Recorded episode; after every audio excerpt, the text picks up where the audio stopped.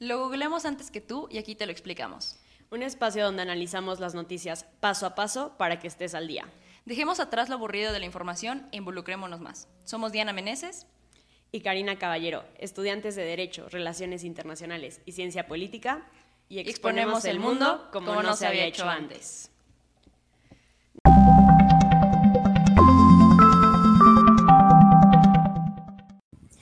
Hola a todos, bienvenidos una vez más a Mundo en Corto. En el episodio de hoy vamos a hablar de lavado de dinero, porque es un tema que todos escuchamos todo el tiempo, pero realmente cuánto sabemos acerca de este tema. Entonces, pues bueno, espero que sea del interés de todos. ¿Cómo estás, Diana? Muy bien, muy contenta. Una vez más, otro programa muy interesante. Espero que todos en casa se encuentren bien, todos aquellos que nos escuchen el día de mañana viernes y en adelante, también espero que se encuentren muy bien. Zucari, ¿qué tal? ¿Cómo estás? Muy bien, muy bien, muy, muy entusiasmada de platicar de este tema tan interesante, sobre todo pues dadas las recientes noticias que, que han sido tan polémicas, ¿no? Sí, definitivamente creo que no podemos hablar de, la persecución a la corrupción si no hablamos del lavado de dinero, ¿no? Y tuvimos dos casos bastante emblemáticos en este mes, que fue primero la detención de César Duarte, ex gobernador de Chihuahua en Florida, y seguida la extradición de Emilio Lozoya, ¿no? Ambos acusados, sí, de corrupción, entre otros, otras denuncias, pero incluido el lavado de dinero. Y me parece que es un perfecto preámbulo para abordar qué es el lavado de dinero, ¿no? ¿Por qué debería preocuparnos y nos interesa a todos entender el concepto y qué hay detrás de todo esto y cómo se combate? Empezando pues por estos casos, no sé, a mí me encantaría mencionar que, pues, por ejemplo, César Duarte fue gobernador de Chihuahua hasta el 2016, del 2010 al 2016.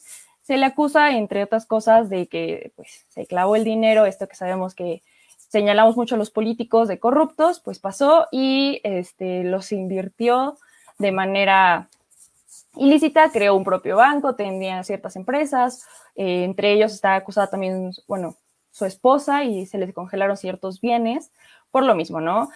también financió algunas campañas políticas del PRI, mientras que Emilio Lozoya eh, recibió fondos por este escándalo muy emblemático de Odebrecht, entonces ahí tenemos dos rostros importantes que hoy nos, nos dan de qué hablar y el tema va a ser ese, ¿no? ¿Por qué sucede el lavado de dinero? ¿Cómo sucede? Que cabe aclarar que este no va a ser un curso básico para hacerlo. De verdad creo que me parece que es muy complejo, no entiendo cómo es que tantas personas lo hacen y caen, este, caen en este delito, pero pues no les enseñaremos cómo hacerlo, pero sí a entender el tema, ¿no? Sí, efectivamente, pues lo vamos a abordar también desde el punto de vista eh, social, político y legal. No somos economistas, sé que también ahí cambia un poco la perspectiva, ¿no? También dependiendo del área de estudio, entonces, pues bueno, también como dar ese, pues, preámbulo de que va a ser desde el punto de vista más político y legal que la parte económica.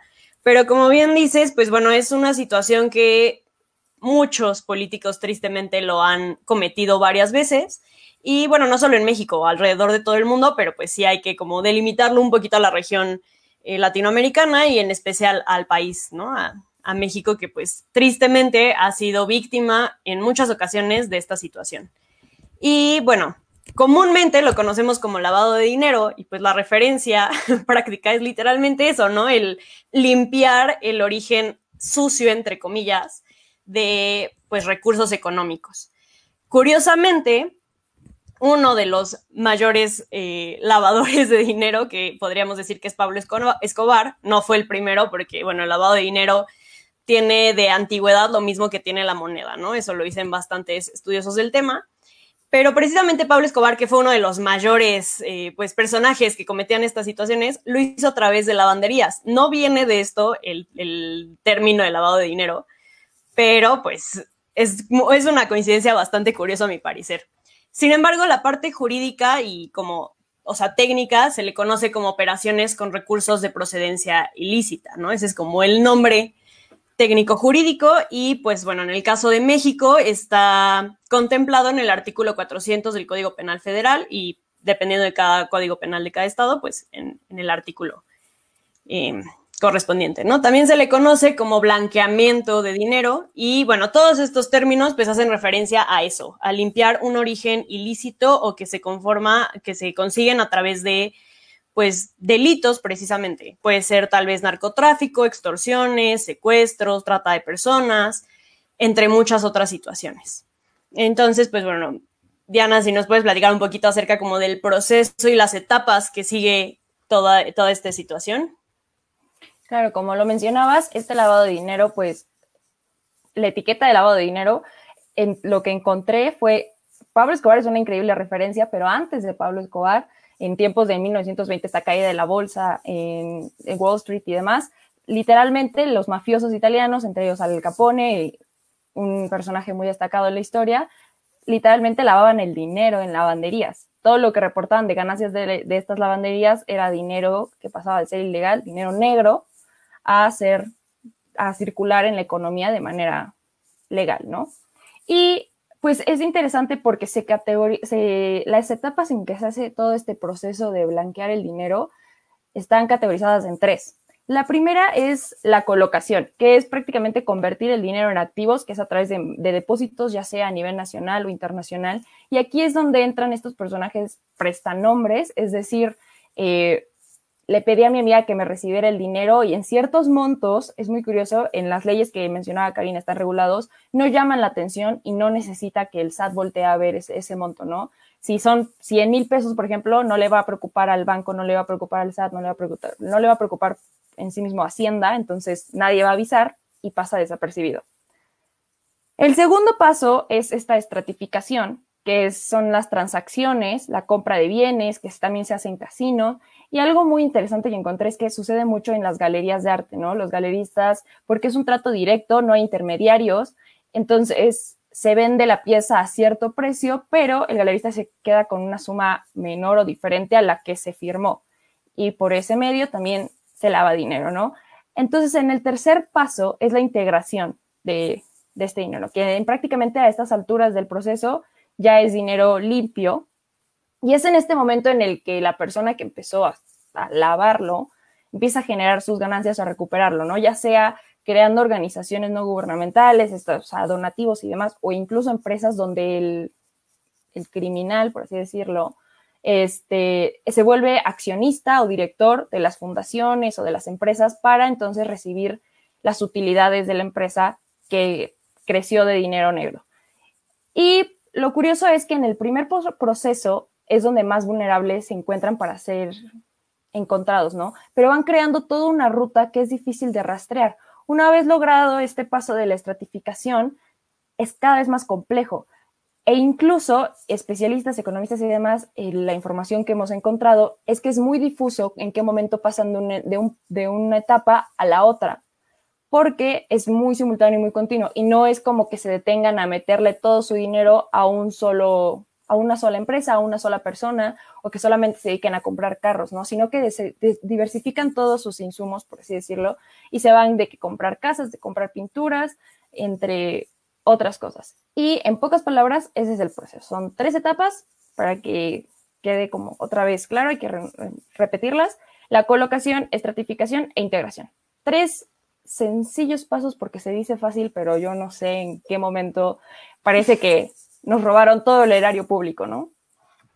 Sí, efectivamente, eh, pues son tres etapas entre comillas sencillas, pero realmente se requiere de muchísima inteligencia y estrategia financiera y legal, justo para poder ahora sí que esconder todos estos, eh, pues el caminito que ha seguido, ¿no? El, el dinero. Y también me gustaría hacer como la precisión de que no es lo mismo el lavado de dinero que la corrupción y la evasión fiscal, porque muchas veces tendemos a confundir estos conceptos. Para dejarlo como súper explicado, voy a ocupar las palabras de Antonio Flores, que fue ministro de la Hacienda de España, y él explicaba que hace cuenta que la corrupción es que, o bueno, empezando por la evasión fiscal, tú tienes un hotel y lo que haces es cobrar todo en efectivo y no facturar para que Hacienda eh, pues no pueda rastrear los ingresos que tú tienes. Y entonces evades el fisco, ¿no? Evades esto de pagar impuestos tener un hotel no es un acto ilícito, no es un delito, ni mucho menos, ¿no? Entonces, eso es como la diferencia, que la evasión fiscal, si bien el resultado es un acto delictivo o un acto ilícito, pues el origen de tal no es algo, algo malo, entre comillas. Eh, la corrupción es que, por ejemplo, tú hables con algún político, digo, esto pasa en países súper lejanos, no sucede en México, pero que tú hables con un político y tal político te da la licitación para hacer, por ejemplo, un hotel, a ti precisamente, ¿no? Entonces tú le dices, va, tú me das la licitación a mí o me das este permiso únicamente a mí y a cambio yo te reparto la mitad de las ganancias que yo tenga, sin tomar en cuenta que, bueno, pues tal vez debería ser de una manera más general, etcétera, este concurso que se debe dar. Y el lavado de dinero es lo contrario a la evasión fiscal, porque esto sí viene de un acto ilícito, sí viene de algún acto delictivo, y a través de estas etapas que Diana comentó, metes el dinero al sistema financiero y entonces precisamente hasta puedes pagar impuestos para decir como sí, es dinero limpio y vean cómo yo estoy haciendo bien las cosas, etcétera, etcétera. Pero en realidad el origen del, de tal es, es algo pues delictivo. Entonces creo que es muy importante hacer esta diferenciación porque también eh, Antonio Flores, que, citaba anteriormente, él decía que no puedes meter todo en una misma canasta. Cuando quieres investigar delitos y, y deshacerlos, por así decirlo, pues es necesario encontrar las diferencias y características de cada uno. No es lo mismo pasarte un semáforo que matar a alguien. Si bien ambos son delitos y ambos van a tener una sanción, pues no los puedes perseguir de la misma manera porque son situaciones totalmente distintas. Entonces creo que es importante que, estemos muy conscientes de esta situación porque también a veces escuchamos algunos casos que son de corrupción y los metemos y encajonamos con lavado de dinero, evasión fiscal lo mismo y bueno, un sinfín de otros delitos, ¿no? Pero bueno, haciendo esta aclaración, creo que podemos empezar a hablar un poquito acerca de cómo está a nivel internacional o cómo está regulado, cuáles son las autoridades y pues empezar a entender cómo está la situación en México. Sí, el problema es bastante grande a nivel internacional. De hecho, en múltiples organizaciones se encuentran vinculadas para tratar de combatirlo. Existen think tanks específicos que se dedican a hacer esta investigación y demás.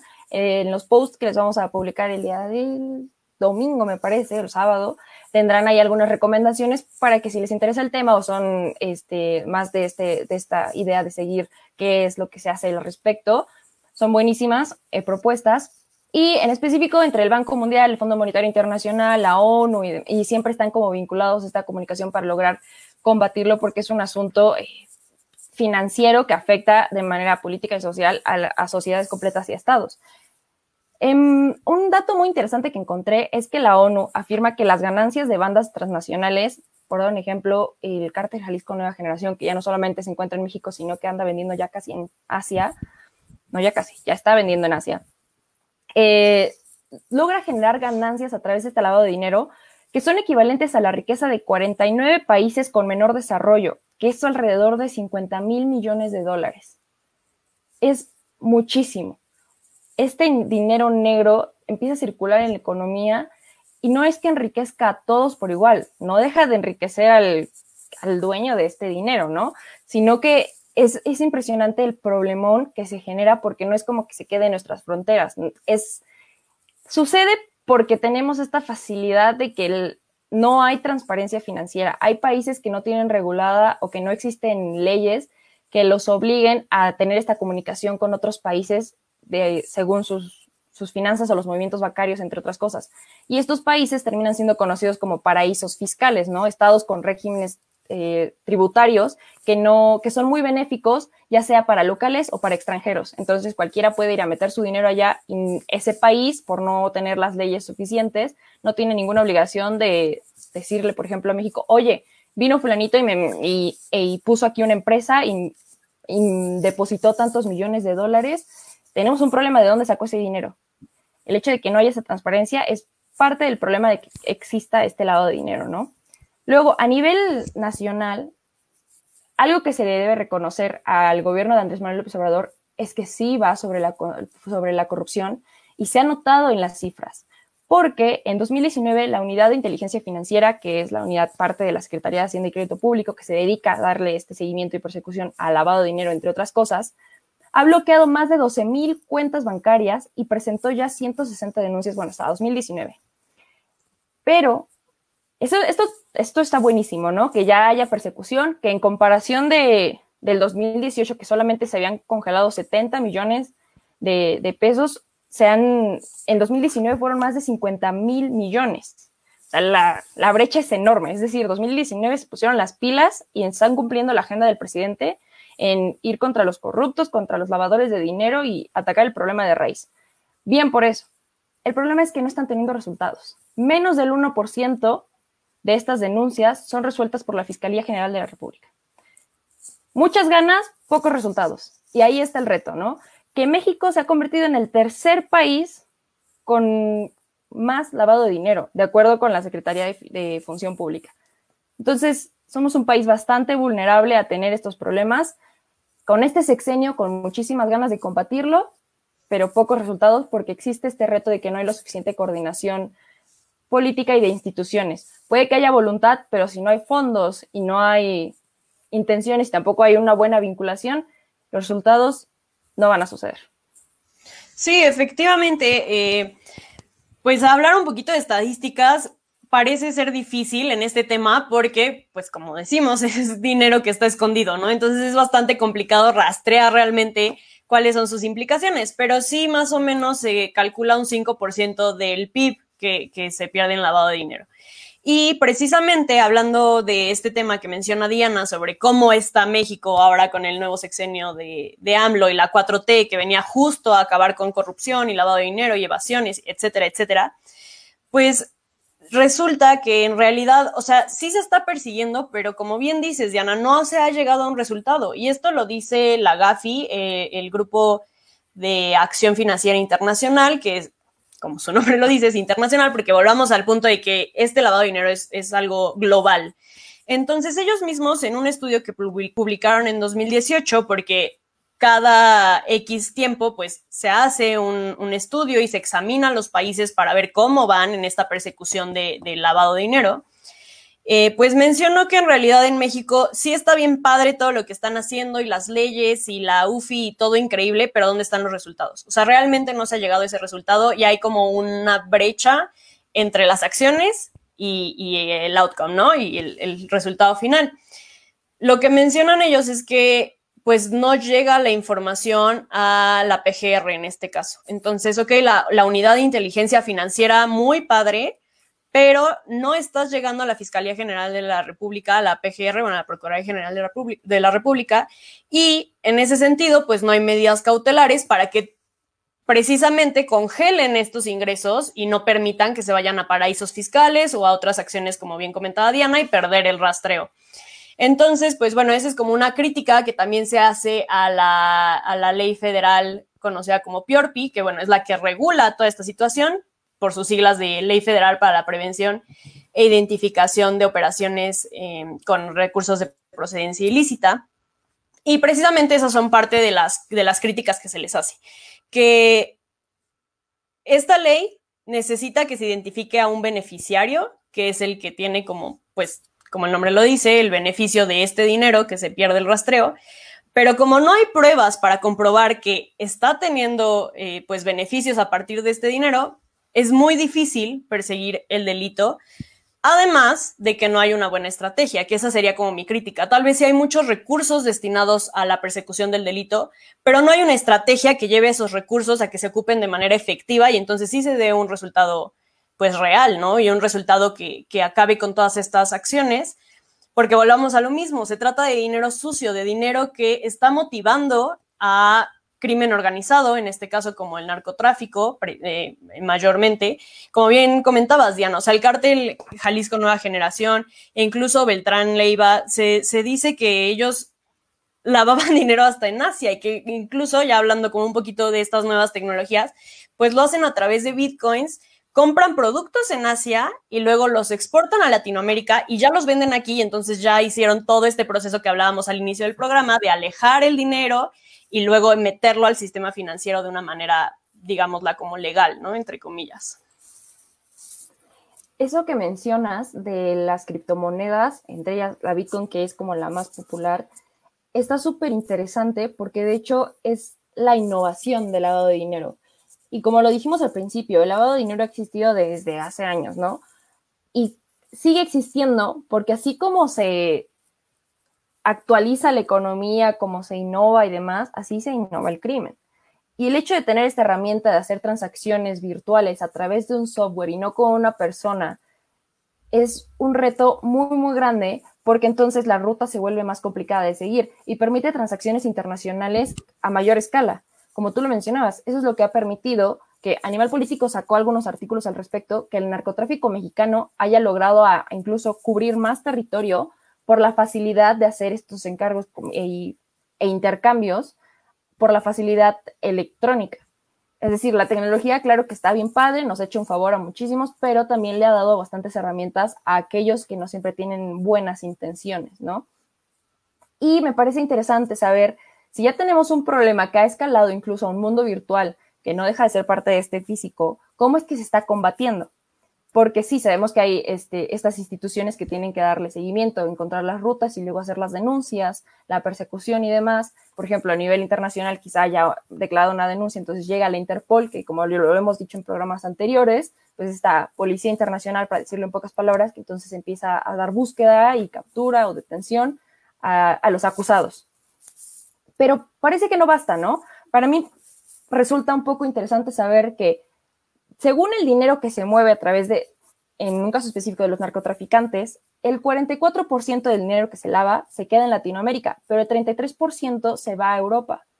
Entonces, o sea, no existe una localidad específica en donde permanezca este flujo de dinero ya lavado, sino que, volvemos a repetir, existen paraísos eh, fiscales que permiten que este dinero vaya de un país a otro y, están enumerados un montón de países que son vulnerables a ser estos países paraísos. Entre ellos está Andorra, las Bahamas, bastantes islas. Y para mí es un tema que debería preocuparnos muchísimo porque sí suena bastante, pero no nos preguntamos cómo, cómo me afecta a mí directamente que quizá no genero dinero, ¿no? O quizá, en mi caso no, sigo siendo dependiente. Pero, ¿cómo le afecta a mis papás entonces, no? Y es que cambia, por ejemplo, afecta incluso en los costos de, los bienes y servicios. Afecta en, las, en esto de hacer intercambios comerciales porque son ficticios, pero entonces en la economía sí están repercutiendo de manera real. Y eso es un tema muy curioso. Afecta a la economía porque entonces el país no recauda lo que debería estar recaudando y a los contribuyentes, que si son puntuales con sus impuestos, entre otras cosas, les está viendo la cara del sistema, porque mientras unos están metiendo dinero falso, otros están pagando de su bolsillo verdaderamente. Sí, bueno, ahí necesitaríamos aquí a un experto en economía que nos explique cómo la macroeconomía impacta en la micro, pero yo lo veo en algo tan sencillo como, volvemos a lo mismo, ponen negocios que son, entre comillas, legales y entonces te ponen una agencia de viajes, por ejemplo, a la cual tú le pagas para que te puedas ir a París, por decir algún destino, y resulta que es fraude. Y entonces tú cuando quieres denunciar ese fraude y que pues ejerzan justicia sobre ti y te regresen el dinero invertido, pues resulta que era una empresa fantasma. Y entonces en realidad no hay de dónde regresarte ese dinero tristemente.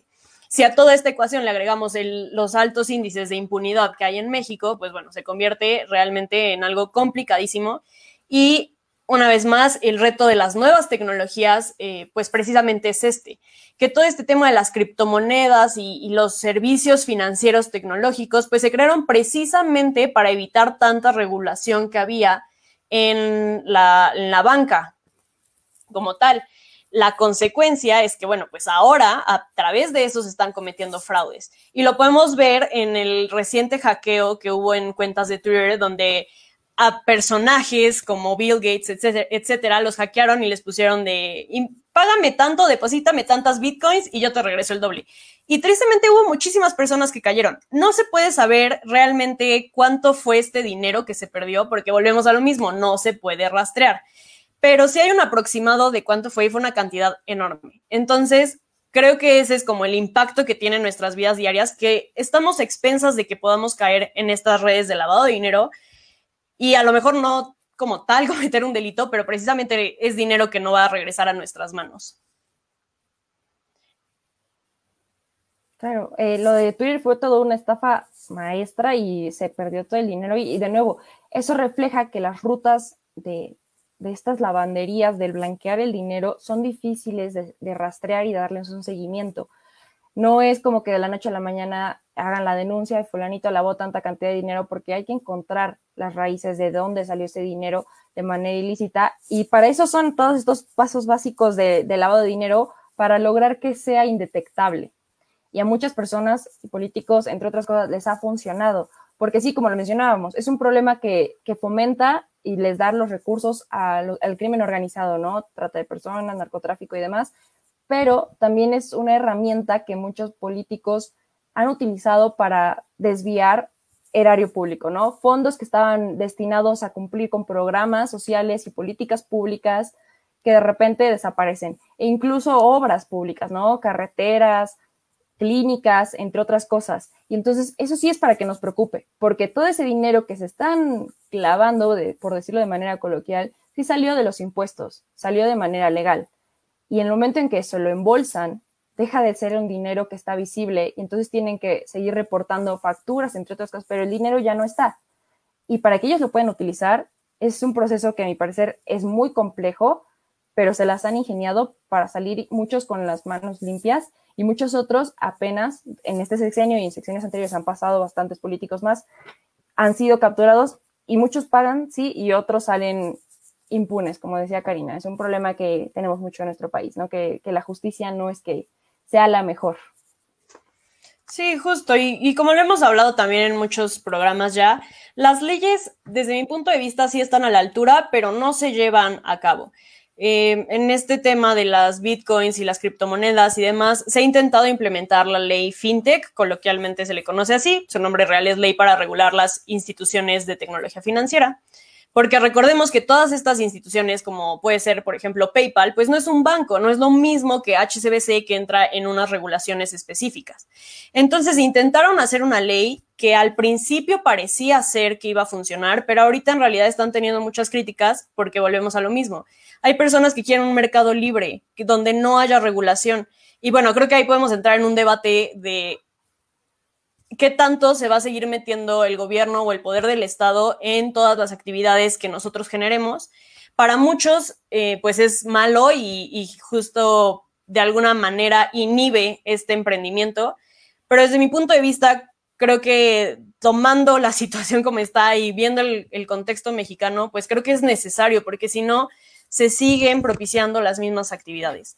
Y pues al final, o sea, la, conclusión de todo esto desde mi punto de vista es que al permitir que el dinero siga siendo ocupado de manera pues sin poder ser rastreada, al final seguimos permitiendo que los actos delictivos se sigan eh, pues cometiendo, ¿no? Al final el dinero es el talón de Aquiles de, todas las redes de, narcotráfico, de crimen organizado, de trata de personas, etc. Si les quitamos ese dinero, yo creo que sería mucho más fácil acabar con estas organizaciones.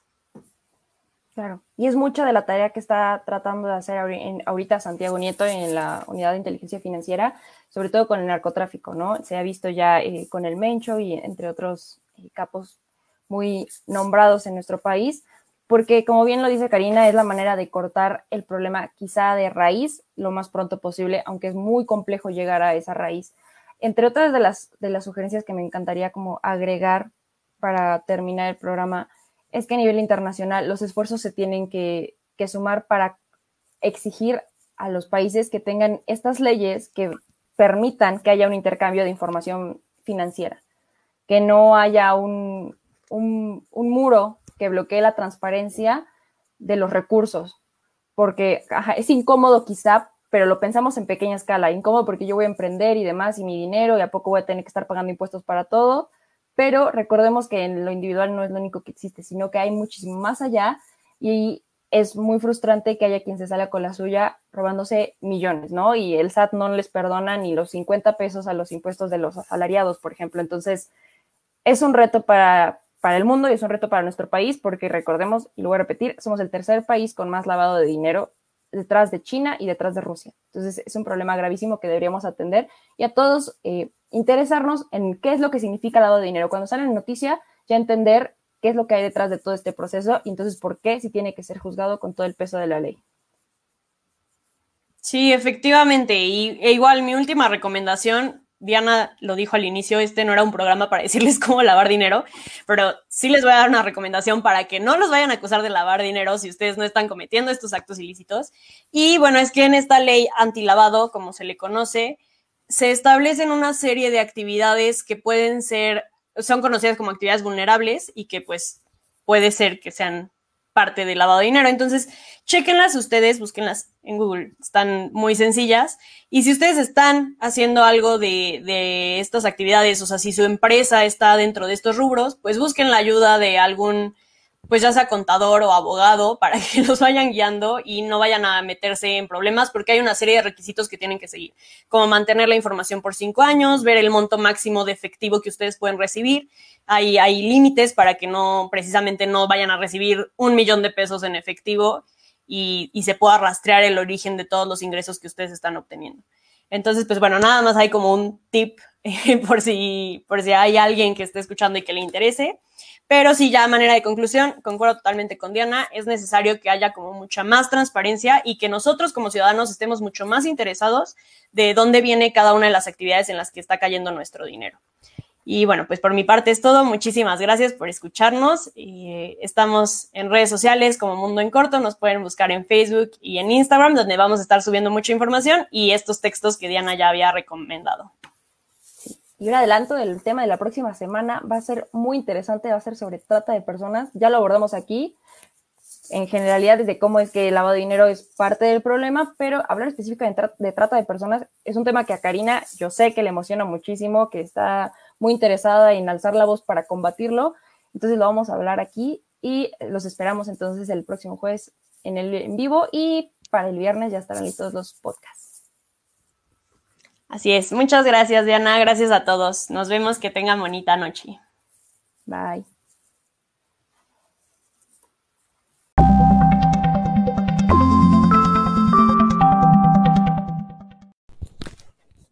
Gracias por escuchar este episodio de Mundo en Corto. Síguenos en nuestras redes sociales donde hay mucho más contenido que van a fortalecer tus conocimientos sobre este tema. Déjanos en los comentarios tus opiniones, inquietudes o sugerencias para próximos temas que sean de tu interés.